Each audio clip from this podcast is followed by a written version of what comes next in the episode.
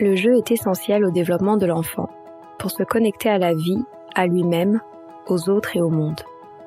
Jeannot, notre partenaire, propose depuis de nombreuses années des jouets de qualité. Jouets d'éveil, jeux de plein air, jeux de société, jouets en bois, etc. Cette marque que l'on apprécie tant a à cœur d'être le meilleur compagnon des enfants, de les accompagner dans leur découverte du monde d'aujourd'hui et de les préparer à celui de demain, avec respect, plaisir et solidarité.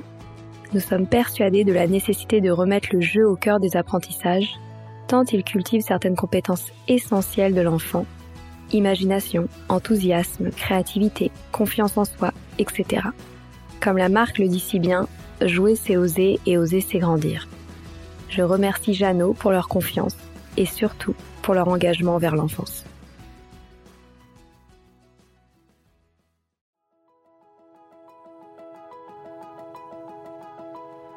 Bonjour à tous, ici Stéphanie Descleb, c'est moi, et Sylvie Descleb pour un nouvel épisode du podcast Les adultes de demain. Les adultes de demain, c'est un échange autour de l'éducation et la parentalité pour éduquer autrement. C'est aussi un livre qui s'intitule Offrir le meilleur aux enfants et qui est disponible dans les librairies et en ligne à partir du 4 mai. Vous trouverez le lien sur notre compte Instagram et sur notre site lesadultesdedemain.com. Et si vous preniez le temps de découvrir le monde insoupçonné des bébés? C'est ce que proposent aujourd'hui Sonia Krief et Nathalie Lancelin avec la publication récente de leur livre aux éditions Albin Michel, Le monde insoupçonné de bébés. Avec tendresse, admiration et humilité, ces deux passionnés de la périnatalité nous partagent ce monde mystérieux de la vie in utero du bébé, mais également son passage vers le monde extérieur. Cet échange vous touchera autant que moi, j'en suis certaine. Je vous souhaite très belle écoute.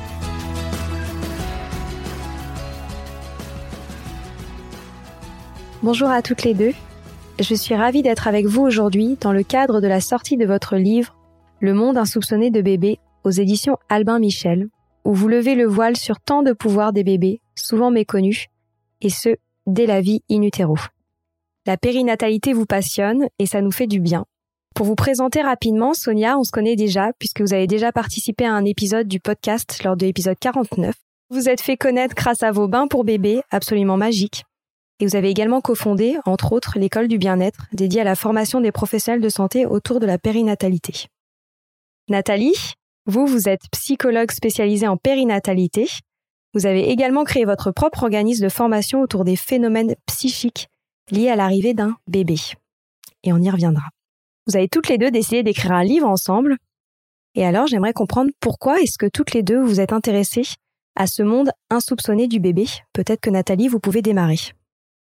Alors bonjour, c'est une grande question. Qu'est-ce qui fait qu'on s'est euh, intéressé euh, au monde insoupçonné du bébé? J'aurais envie de dire que nos deux parcours à Sonia, puisque nous avons fait connaissance, nous nous sommes rencontrés un jour avec Sonia, et, nous, nous sommes reconnus dans ce parcours lié à la périnatalité vers le bébé et en particulier vers le nouveau-né. Si je devais un petit peu résumer euh, moi ce qui m'a amené plus particulièrement euh, très rapidement dans mon parcours, je dirais que j'ai commencé en étant euh, très jeune, à 20 ans, enseignante spécialisée en éducation nouvelle, donc Freinet, De Crowley, Steiner, Montessori, et donc je m'intéressais vraiment à ce canal de confiance qu'on pouvait mettre avec un enfant pour pouvoir passer des messages de manière adaptée, ajustée en termes de rythme, en termes de contenu, par rapport à sa sensibilité. Et puis après, dans un concours de circonstances, euh, je me suis intéressée aux enfants qui justement avaient été blessés dans ce canal de confiance. Et, et je me suis intéressée à c'est quoi finalement ce canal-là et comment on pourrait éventuellement le restaurer, ce canal. Et puis petit à petit, euh, de par mon parcours professionnel, m'étant installée en périnatalité, je me suis assez naturellement rapprochée de la source. Et je pourrais dire maintenant euh, qu'en fait, ce qui m'intéresse, c'est savoir est-ce qu'il y a un autre canal d'une autre nature dans cette vie intra-utérine? Donc, ce sont des choses qui, qui, me passionnent, qui m'ont amené là. Donc, je sais pas ce que tu dirais, toi, Sonia, comment tu t'es intéressée au monde insoupçonné des bébés? Bonjour, je le redis. Hein. Euh, déjà, rien que de t'écouter raconter ça, c'est passionnant. et euh, comment je m'en suis intéressée euh, D'abord, euh, sans savoir vraiment pourquoi, comment. ensuite, moi, j'ai toujours travaillé auprès des nouveau-nés et il y a quelque chose qui m'appelait. je ne sais pas pourquoi, je ne sais pas comment, mais ça me disait juste d'aller un petit peu plus en avant la naissance, euh, un petit peu plus tôt, le un petit peu plus tôt nous ramène forcément à l'intra-utérin et à tous ces souvenirs et toutes ces empreintes que peuvent euh, laisser, euh, que, que, peuvent s'imprimer, que peuvent vraiment être inscrites sur la mémoire et l'inconscient du nouveau-né. Donc euh, voilà, j'arrive tout doucement dans l'intra-utérin et Nathalie arrive joliment dans toute cette histoire. C'est magnifique. Et j'aimerais justement qu'on comprenne un peu mieux ce qui se passe dans ce monde souvent bien mystérieux de l'intra-utérin. Et ainsi, Nathalie, j'aimerais que vous nous expliquiez ce que vit un bébé lorsqu'il est dans le ventre de sa mère. Alors vous comprendrez bien que je, je peux absolument pas répondre à une question pareille parce que c'est une question immense. On va tenter de s'en approcher, mais que vit un bébé dans le ventre de sa mère C'est une grande interrogation puisque nous venons tous, nous sommes tous passés, en tout cas jusqu'à aujourd'hui, nous sommes tous passés par une, une matrice maternelle. Et ça, c'est une grande question. Et vous comprenez bien quand on pose cette question que d'abord j'ai envie de parler en notre nom euh, à toutes les deux avec Sonia. On, est inspiré par cette, cette idée d'avoir de l'humilité quand on approche ce monde-là et d'avoir de la pudeur aussi. Parce que si je devais répondre en une question, je dirais c'est un monde à part pour un être à part entière. Et un monde à part, c'est entendre que s'il a été biologiquement, si on le regarde, il est biologiquement en continuité de l'intra-utérin vers l'extra-utérin, qui est une très belle continuité biologique. Mais en même temps, si on regarde vraiment plus précisément encore, c'est un monde qui est autre, avec des règles de vie qui sont totalement autres. C'est un milieu aquatique, avec une eau à juste température pendant neuf mois. Donc c'est un petit être qui est totalement immergé. C'est même pas nous quand on est dans une eau où on peut partir dans, dans notre vie intérieure. Il est totalement immergé, la tête, les oreilles et tous ses sens en entier. Et donc c'est un petit être en construction dans un univers à part entière. Et justement l'idée, c'est, c'est en tout cas ce que je trouve super important, c'est c'est intéressant de se centrer sur lui, ok, parce que nous, les êtres humains, nous avons l'habitude de nous centrer sur nous. Donc, quand on regarde l'intra-utérin, on se centre sur lui. Mais moi, ce qui me touche beaucoup, en tout cas, c'est de me centrer sur le monde dans lequel il évolue à l'intérieur. C'est-à-dire ne pas le regarder que lui, mais lui en contact avec ce monde. Donc voilà, qu'est-ce qu'il vit dans ce monde? Ben, Une expérience, une haute expérience intérieure, puisque aujourd'hui, je préfère même dire que je suis plutôt spécialiste de la vie intérieure que psychologue, parce que psychologue, c'est encore la psyché, le mental, l'intellect, et que pour recontacter ce monde, il faut repasser par ses sens, par sa sensibilité, sa sensitivité, sa perception, et, donc finalement, qu'est-ce qu'il vit? Mais c'est pouvoir euh, écouter qu'il vit dans un milieu ultra sensoriel, qu'il est hypersensible et qu'il a une hyperperceptivité. Si on devait répondre un peu brièvement, je dirais ça. Et puis que forcément, en ayant ces dimensions-là dans une toute autre dimension, ben, effectivement, on pourrait se poser la question euh, euh, de sa conscience, euh, de, de, de, sa reliance au monde dans lequel il est, peut-être au-delà du monde dans lequel il est. Donc, c'est tellement vaste que vous comprenez que c'est compliqué de répondre précisément. On pourrait passer deux heures ensemble de manière passionnante. Et j'aimerais justement que vous reveniez sur le principe de sensorialité, parce que vous en parlez dans le livre qu'il se passe des choses particulières pour le bébé de ce point de vue, et que cela peut avoir des implications d'un point de vue de la grossesse. J'aimerais donc que vous reveniez là-dessus, s'il vous plaît. Peut-être pour comprendre, j'aime beaucoup citer Marie-Claire Busnel, qui, est une très vieille amie, c'est une dame qui a maintenant euh, plus de 95 ans, qui a donné sa vie, euh, euh, qui s'est consacrée à, la sensorialité, à l'audition fétale, donc juste l'audition et elle rappelle tout le temps à un moment donné que effectivement euh, déjà c'est compliqué de mettre en place des expériences pour pour avoir quand même quelques bases, quelques fondements sur ce que vit celui qu'on appelle le fœtus, hein, puisqu'on lui donne pas un autre mot, même c'est un mot très médicalisé que j'aime pas bien, puis je sais Sonia aussi pas bien non plus. En même temps, si on dit bébé du dedans, bébé du dehors, c'est peut-être plus précis, mais bébé c'est quand même pas le même tout à fait dedans que dehors. Et donc pour revenir à ces sens, D'ailleurs, on pourrait déjà commencer en parlant du fait qu'on discrimine, nous, cinq sens. Mais en fait, ces cinq sens au sens des sens que nous, on a répertoriés. Il y a bien d'autres personnes, là je pense justement en éducation nouvelle à Steiner, qui donnaient bien davantage de sens que les cinq que nous on répertorie, les humains. Et donc si justement je reviens à Marie-Claire et qu'on isole un seul de ces sens pour une expérience euh, au niveau du vécu intra-utérin, c'est déjà compliqué d'isoler pour qu'il n'y ait pas d'autres biais. Et si on prend juste l'audition, c'est absolument incroyable de voir ce que le bébé euh, peut faire au niveau de ses sens et de ce qu'on en sait. Et on en sait peut-être qu'un milliardième. Et si finalement je vais plutôt répondre comme ça. Si nous, on n'en répertorie que 5, mais que déjà un, c'est juste immense et c'est totalement émerveillant. Si on les met par deux, ce qu'on sait pas faire, mais qu'on les met par trois, par quatre, par cinq, et s'il y en a plus que cinq, en fait, on s'aperçoit qu'il y a comme un vortex sensoriel qui est bien au-delà de ce que nous, si on doit comparer dans, dans, la vie ensuite extra-utérine humaine terrestre, ce que nous sommes capables ou ce que nous nous croyons capables de sentir. Et c'est peut-être pas pour rien d'ailleurs qu'on retrouve cette notion d'hypersensibilité qui est très en vogue actuellement. Donc du point de vue de ce que vit le bébé dans sa sensorialité, je crois qu'on en est qu'au début de ressentir, euh, de, capter, de connecter, d'imaginer ce qu'il peut vivre d'un point de vue sensoriel. Donc pour le meilleur, l'hypersensibilité, tout sentir, tout s'émerveiller, donc dans un vortex émerveillant certainement. Pour le plus difficile, puisque une femme peut être amenée, un univers maternel à vivre des choses plus compliquées au niveau de ses sens, parce que ses émotions, parce que des événements compliqués, on peut aussi imaginer que la météo et que le vortex puissent être un peu différents. Et l'idée n'est pas de culpabiliser en quoi que ce soit, mais simplement d'entendre qu'il y a certainement cette hyper euh, sensibilité euh, du tout petit, si on devait le dire comme ça. Je sais pas ce que tu dirais, Sonia, parce que je me suis un petit peu euh, emballée, partie toute seule là-dedans, mais je sais pas qu'est-ce que tu en dirais, toi? Je dirais bien évidemment que ce bébé est hypersensible, euh, qu'il a des sens que nous connaissons et d'autres, comme tu l'as dit, mais, mais pour ceux qu'on connaît euh, le plus, hein, il développe bien évidemment son toucher, son goût, euh, de par le goût forcément l'odorat, euh, pour ne parler que des, des, des sens qu'on connaît le plus, et juste souligner et vraiment insister qu'il a des sens très développés. on peut penser que c'est le contraire, mais qu'il a des sens développés et qu'il a même des des souvenirs et des intuitions, j'ai envie de dire. Voilà, tout, tout, tout ce sujet du livre est vraiment d'ouvrir les consciences sur tout ça parce que c'est nouveau, parce qu'il y a encore pas longtemps, on pensait qu'un bébé était un tube digestif, mais, mais tellement pas, c'est prendre conscience de cette vie de l'intérieur, de ses sens, de, de ce qu'il ramène comme, comme souvenir avec lui et, et juste de, de respecter tout, tout, toute toute cette vie de l'intra-utérin et de tous ces sens, bien évidemment, euh, qu'il va falloir euh, euh, respecter, écouter, observer. voilà, je, je, dirais que Nathalie a déjà dit pas mal de choses, mais j'appuierai juste sur prenons-en conscience. Réellement, ça peut paraître complètement illuminé pour certains. Peut-être que ça l'est aujourd'hui, peut-être qu'il va falloir un petit peu plus de temps, mais il est certain qu'il est temps aujourd'hui de prendre conscience de tout ça.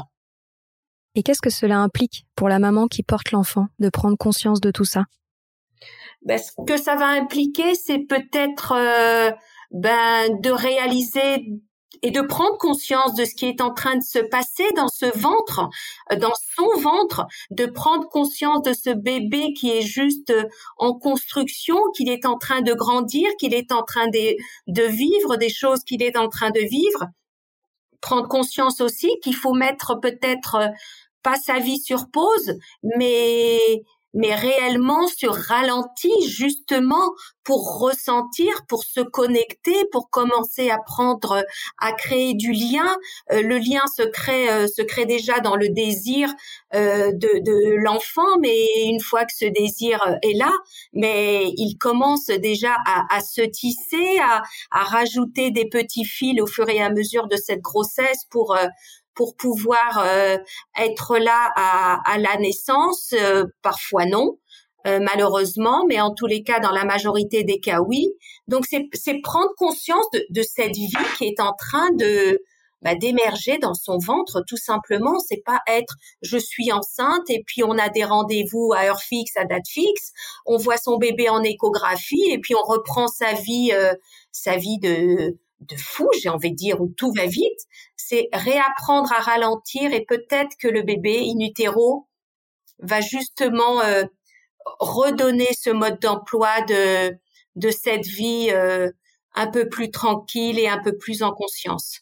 Ouais, je, je, Est-ce que Nathalie voulait ajouter quelque chose? Je, je rajouterais aussi, c'est peut-être tout l'enjeu, par exemple, du travail qu'on peut faire en tant que que, que, psychologue en périnatalité, c'est justement d'accompagner les parents dans, dans, ce qui peut remonter de vieux dossiers d'émotions, euh, de, de, de, choses qui sont liées au passé ou des choses qui sont liées au présent, et de pouvoir essayer de faire en sorte de mettre ça en paix pour, pour créer des espaces intérieurs, pour que cette mère puisse entrer en lien, parce qu'on sait très bien que quand on est préoccupé par des tas de choses, on n'arrive pas à être en lien déjà nous dans la vie euh, humaine ordinaire avec les êtres qu'on aime, parce qu'on est préoccupé intérieurement. Donc ce bébé dedans, c'est déjà aussi dans une première partie de, pouvoir essayer de dégager des espaces chez cette mère et peut-être chez ce coparent s'il est là, euh, pour pouvoir déjà euh, euh, créer des espaces intérieurs pour pouvoir se poser devant cette expérience incroyable qui est en train de se passer. Et même si la vie se duplique à chaque jour, à chaque grossesse, c'est toujours une expérience totalement inédite. Et la deuxième chose, si ces espaces intérieurs sont là, c'est de pouvoir parler de cette expérience incroyable qui est contenue dans la grossesse, et donc de donner conscience justement, comme on le disait précédemment, aux parents qu'il se passe quelque chose d'absolument incroyable et que c'est pas juste émerveillant de regardant qu'un enfant va passer de la mûre à la pastèque parce que ça c'est assez amusant et joli euh, quand on regarde sur internet mais effectivement de voir ce, petit potentiel de vie en devenir d'un enfant tout en continuité. Et donc c'est aussi que ça on le dit dans l'ouvrage et je pense que c'est vraiment important de, de, de vraiment lever des voiles de sur nos yeux pour se rendre compte que la petitesse de son corps incroyable hein, déjà mais que ce petit corps n'est pas proportionnel à, à l'immensité de l'être qu'il est à l'intérieur. C'est ce qu'on disait quand on disait sa maturité physique n'est pas représentative de sa maturité intérieure et psychique.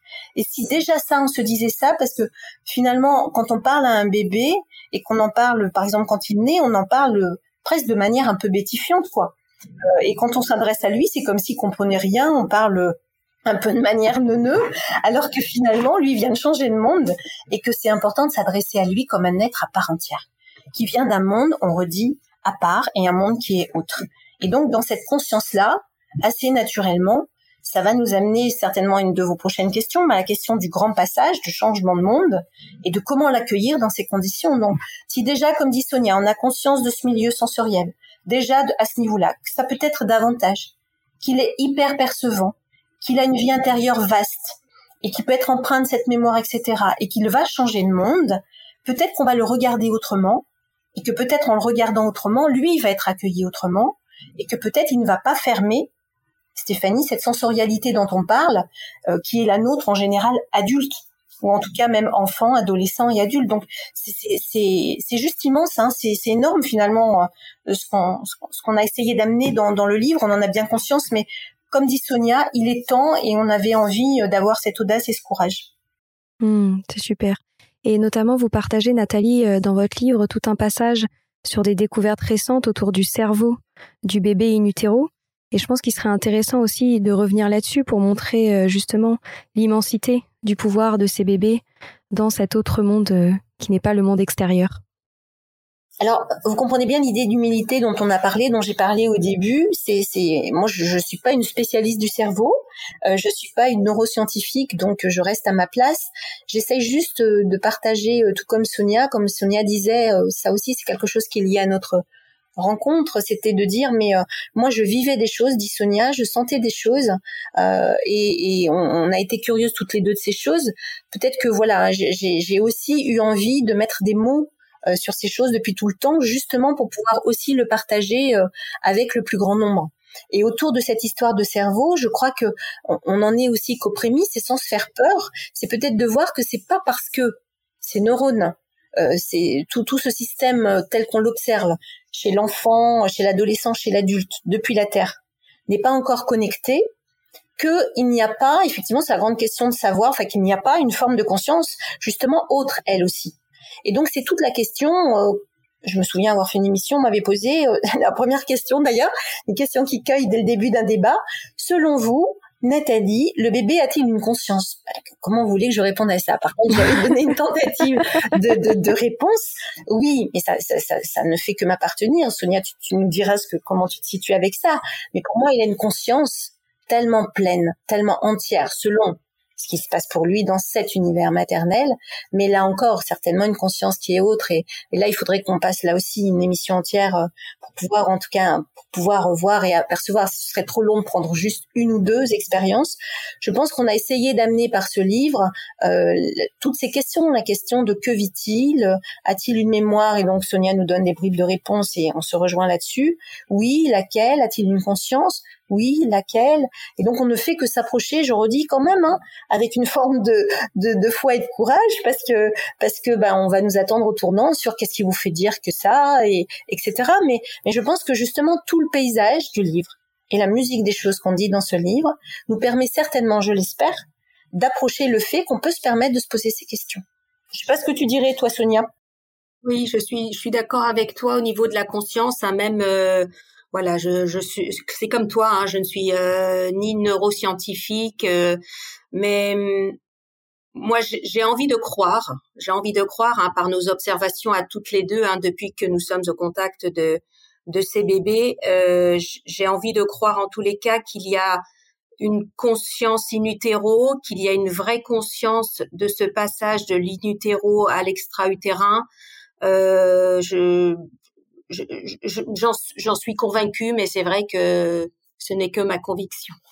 J'aimerais maintenant qu'on qu'on passe à, l'autre monde, à celui de l'extra-utéro, et, et, notamment Sonia, que vous nous expliquiez comment est-ce qu'on peut accompagner notre bébé lorsqu'on est parent euh, à ce passage, à ce changement de monde qui peut être aussi euh, très bouleversant, je suppose, pour le bébé.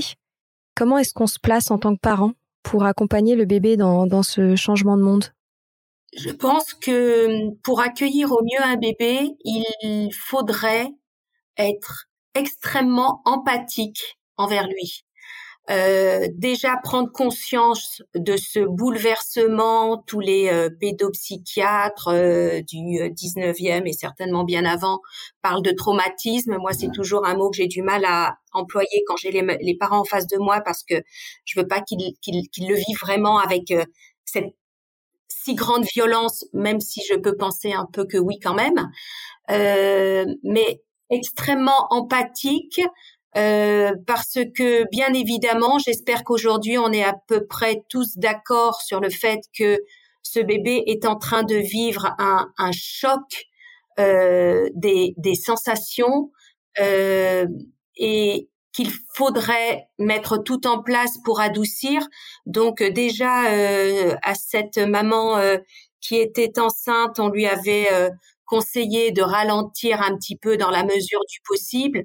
Bien évidemment, je pense qu'il faut aller encore plus lentement que ça, prendre conscience de tous ces bouleversements en essayant de les prendre les uns après les autres, euh, tous les bouleversements qu'il subit et qu'il ressent, autant par euh, cette sensation de froid, de faim, de lumière, d'espace, et essayer de se rapprocher le plus possible de ces sensations connues euh, pour les lui offrir à la naissance et qu'il puisse tout doucement se détacher en prenant confiance justement euh, par, euh, par, par ce lien et par ce contact avec euh, avec ses mamans et avec euh, ses parents tous les deux bien évidemment. Donc ralentir, essayer de lui redonner contact avec ses sensations qu'il connaît, c'est assez facile par de l'enveloppement, par du contact, par ne pas le faire patienter quand il a faim. C'est des choses assez simples, mais qui méritent d'être en conscience avec ce bébé, d'être dans l'observation et dans l'empathie.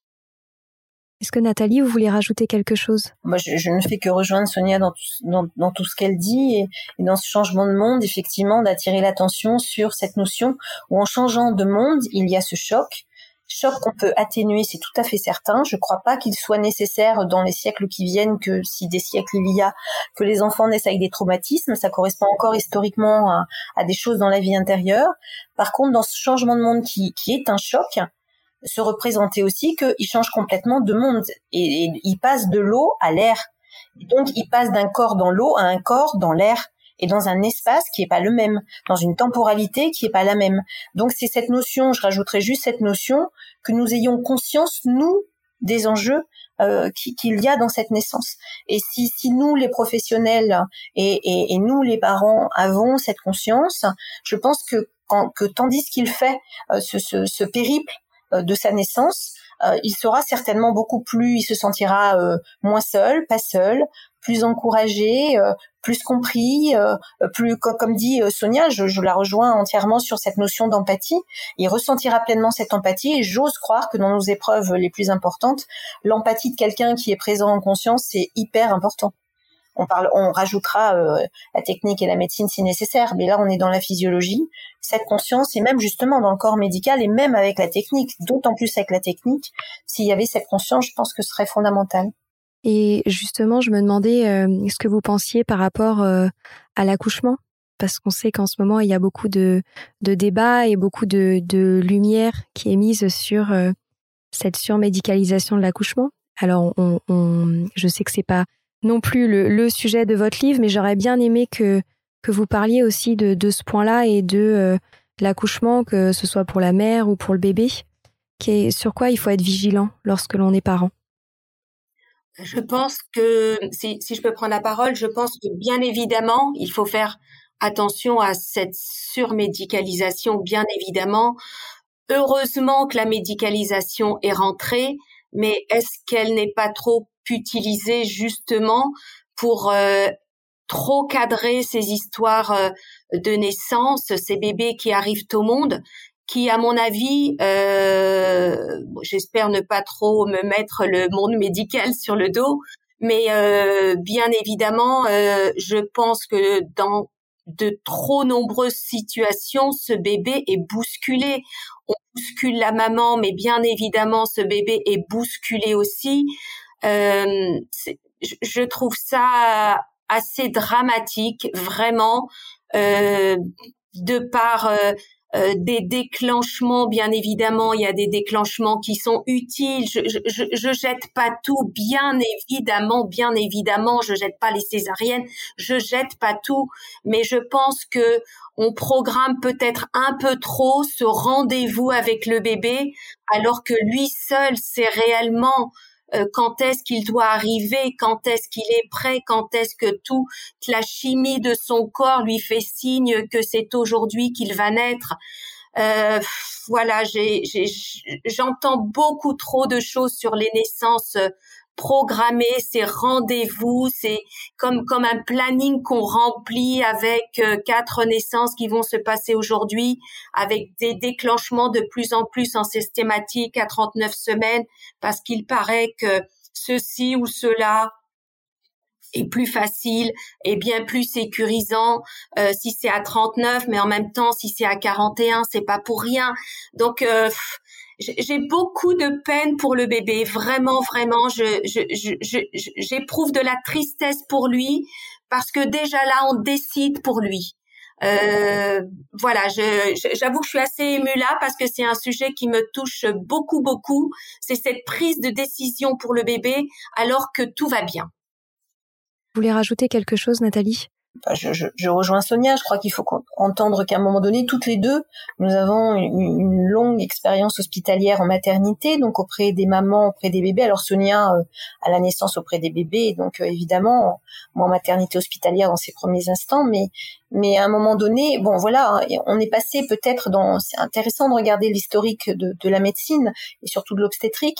Donc on est passé d'un excès où effectivement des femmes mouraient en couche avec une intention qui était louable. On n'oublie pas qu'à cet instant, il y a aussi des manques de technicité ou, ou de, de, médecine par ailleurs, hein, mais ça s'appelle aussi la vie. Mais voilà, et, et qu'on est, on, on arrive J'espère qu'on est arrivé et, qu'il n'y a pas encore de surenchère là-dedans, mais on est arrivé à, à, saturation avec des excès médicaux, ou comme le dit avec beaucoup d'émotion Sonia, on n'est plus dans l'écoute de la femme qui accouche, dans l'écoute du bébé qui naît, dans une certaine physiologie, parce qu'il y a une organisation médicale euh, immense, précise, administrative, euh, qui, qui, qui, est dans la, la, performance, la rapidité, euh, l'efficacité. Donc on touche à rien quand il s'agit de sauver la vie et la santé d'une mère et d'un bébé.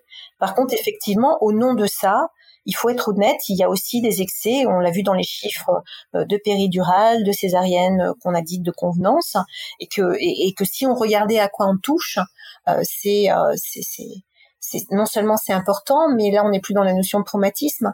C'est grave finalement, sans intention, mais c'est grave parce qu'on touche à des choses qui ont euh, qui ont un sens, euh, qui ont un but. Euh, qui, et, et, et, et, je préfère préfère presque parce que sinon on aurait très mal qu'on regarde pas à quoi on touche, même s'il faudra bien regarder un jour à quoi on touche, parce qu'on va avoir mal de regarder à quoi on touche. Et effectivement, entraver le process d'une femme qui accouche, c'est entraver le process d'un enfant qui naît. Et donc, il, va être important dans les années qui viennent qu'on prenne conscience euh, de ça. Et c'est pas de, de, mettre la physiologie contre la pathologie. C'est la physiologie, elle est en continuité de la pathologie. On n'a pas à être contre les uns et les autres. On a à intelligemment regarder ce qui se passe et à prendre du recul quand, quand on met des choses en œuvre pour, pour comprendre à quoi on touche, pas que physiquement, médicalement, mais aussi psychiquement, émotionnellement. Et qu'est-ce que ça va inscrire comme empreinte? Ça, c'est ma question de, de, de, spécialiste de la vie intérieure, c'est qu'est-ce que ça inscrit comme empreinte dans la vie émotionnelle d'un être humain dès le début. Et ça, justement, dans le livre, on en parle, c'est cette notion où, par exemple, ce bain que donne Sonia entre ses mains est un bain qui peut être thérapeutique très très tôt. Il y a d'autres techniques, il n'y a pas que celle-ci, hein, euh, la sophrologie, le shamsu, le oiseau, euh, le MDR avec la mère et le bébé, il y a d'autres choses, mais, mais regardons ce qu'on fait. Et là, quand on parle de ça dans le livre, on parle de ces endroits, de ce qu'on fait à la naissance de ce qu'on peut détricoter parce qu'on a, on a fait des nœuds à la naissance d'un enfant, tandis que sa femme, la mère, pardon, la femme a accouché. Bah oui. Et Sonia, justement, est-ce que vous pourriez revenir brièvement sur ce bain thérapeutique pour les bébés? Ce bain thérapeutique est justement est là pour euh, ben pour laisser euh, la parole et, et l'espace, pour lui lui offrir tout un espace d'expression, pour qu'il puisse euh, nous raconter comment est-ce que il a vécu justement cette euh, période euh, intra-utérine. Euh, comment est-ce qu'il a vécu ce passage? Est-ce qu'il est imprégné d'émotions compliquées? Est-ce que ce recontact avec ce milieu justement, hein, avec avec cette eau, est-ce que c'est plutôt plaisir ou est-ce que c'est plutôt souffrance?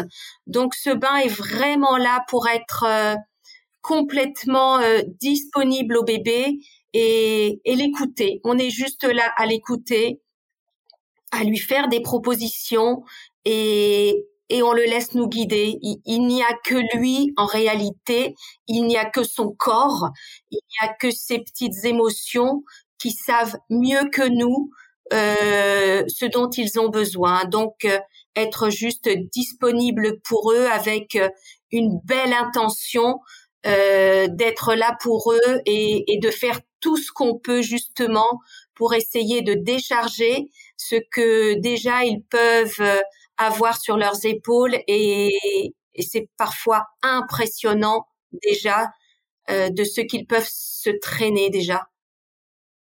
C'est ce que j'allais dire, c'est qu'on retrouve encore une fois ces pouvoirs insoupçonnés oui, oui, oui.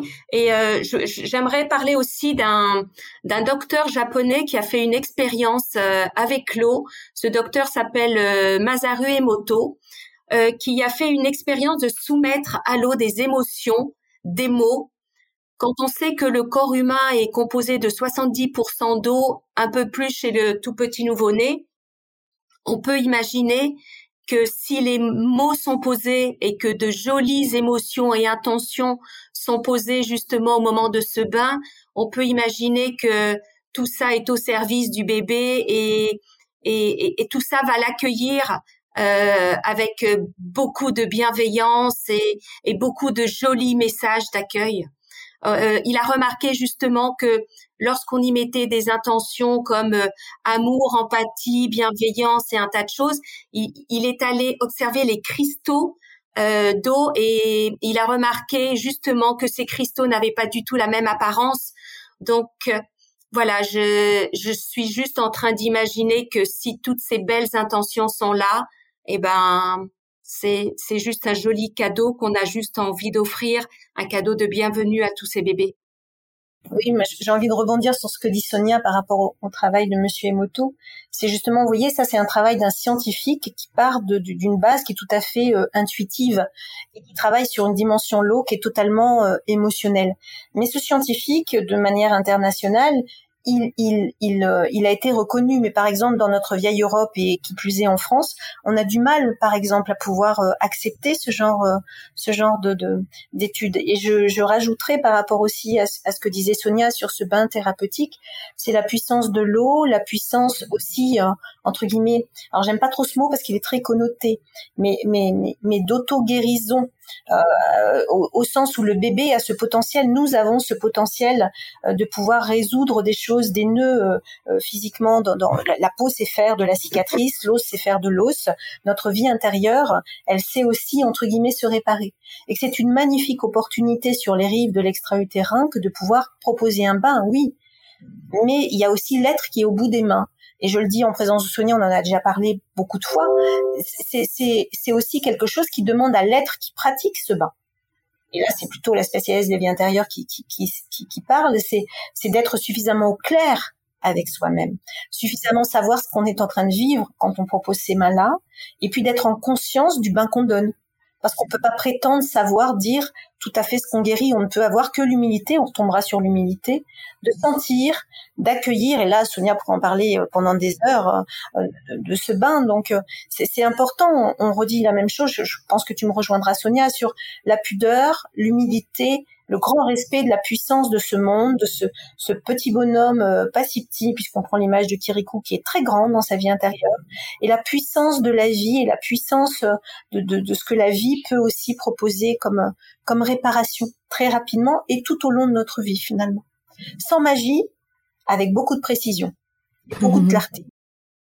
Merci beaucoup. Et on arrive déjà malheureusement à, à la fin de cette discussion magnifique. J'aimerais juste que vous nous partagiez peut-être en, une ou deux phrases euh, un dernier message que vous auriez à faire passer aux parents qui nous écoutent et qui s'apprêtent à accueillir un nouvel enfant. Euh, peut-être Sonia, que vous pouvez démarrer. Est-ce que vous auriez quelque chose à rajouter par rapport à, tout ce que vous avez dit avant? J'ai juste envie de, de, répéter plutôt que respecter, euh, respecter ce bébé. N'oublions pas d'où on vient. Nous avons tous été bébés. Nous avons tous parlé ce langage de bébé on l'a oublié, peut-être aller creuser un petit peu pour le retrouver, mais euh, le bébé mérite tout notre respect et bien plus que ça, ils sont peut-être petits par la taille, mais ce sont de très très très grands hommes et ils ont beaucoup à nous apprendre justement sur cette vie intra-utérine, sur ce passage. Mais pour ça, il faut avoir euh, une ouverture euh, et une curiosité pour et et beaucoup d'empathie. Et si on le mérite, ils nous aideront à comprendre. Mais voilà, totalement en accord avec tout ça. Peut-être euh, effectivement de d'oser, d'oser, euh, d'oser euh, se faire confiance, de, faire confiance à son intuition qu'on peut appeler l'intuition finalement un sixième sens, mais qui est un sens qui n'est pas, enfin qui est contenu à l'intérieur de nous, mais qui est un sens euh, auquel on fait pas confiance en général justement. Et donc euh, à son intuition de parent, donc faire confiance à ça et, et pour rebondir sur la question de la curiosité, parce que c'est la curiosité, c'est ce qui est contenu à l'intérieur de nous enfants. Et si on garde l'émerveillement et la curiosité, c'est d'inviter aux parents qui vont euh, bientôt accueillir leur enfant d'avoir plus envie que peur de découvrir ce monde-là, d'avoir plus envie euh, que peur de lire ce livre qui peut paraître euh, peut-être euh, parce qu'on vous sentait bien comme on est passionnés toutes les deux avec beaucoup de puissance d'envie et d'en faire davantage si on pouvait mais on n'est pas les seuls hein, mais mais d'avoir plus envie que peur de découvrir ce monde-là d'être curieux de ça et de faire confiance à leur intuition. Ouais. C'est parfait. Eh ben merci beaucoup pour ce magnifique témoignage. Je mettrai évidemment les liens pour retrouver facilement ce livre que, que j'ai dévoré. Merci à toutes les deux euh, pour votre temps et, et pour ces témoignages magnifiques. Merci Stéphanie. Merci. Voilà, c'est fini pour aujourd'hui. On espère que cet épisode vous a plu. Avant de se quitter, on a quand même besoin de vous. Si après avoir écouté cet exposé, vous ressortez avec plein d'idées pour apporter le meilleur aux enfants, n'oubliez pas de nous laisser 5 étoiles et un petit commentaire sur Apple Podcast, sur iTunes ou toute autre plateforme d'écoute de podcast. Cela nous aidera à mieux ressortir et surtout à nous motiver pour continuer cette aventure ensemble. Si vous avez des suggestions, des idées de thèmes, des questions à poser, n'hésitez pas à nous contacter sur les réseaux sociaux, Instagram ou LinkedIn, en tapant les adultes de demain. Nous serions ravis d'échanger avec vous. Si vous souhaitez en savoir davantage sur Sylvie, je vous invite vraiment à aller voir son blog sylvidescleb.com ou à la suivre sur Instagram en allant sur son profil sylvidesc, D-E-S-C, Montessori. Enfin, si vous souhaitez en savoir plus sur le calendrier des prochaines formations Montessori, rendez-vous sur www.apprendre-montessori.fr. On a hâte de vous retrouver vite et à très bientôt sur les adultes de demain.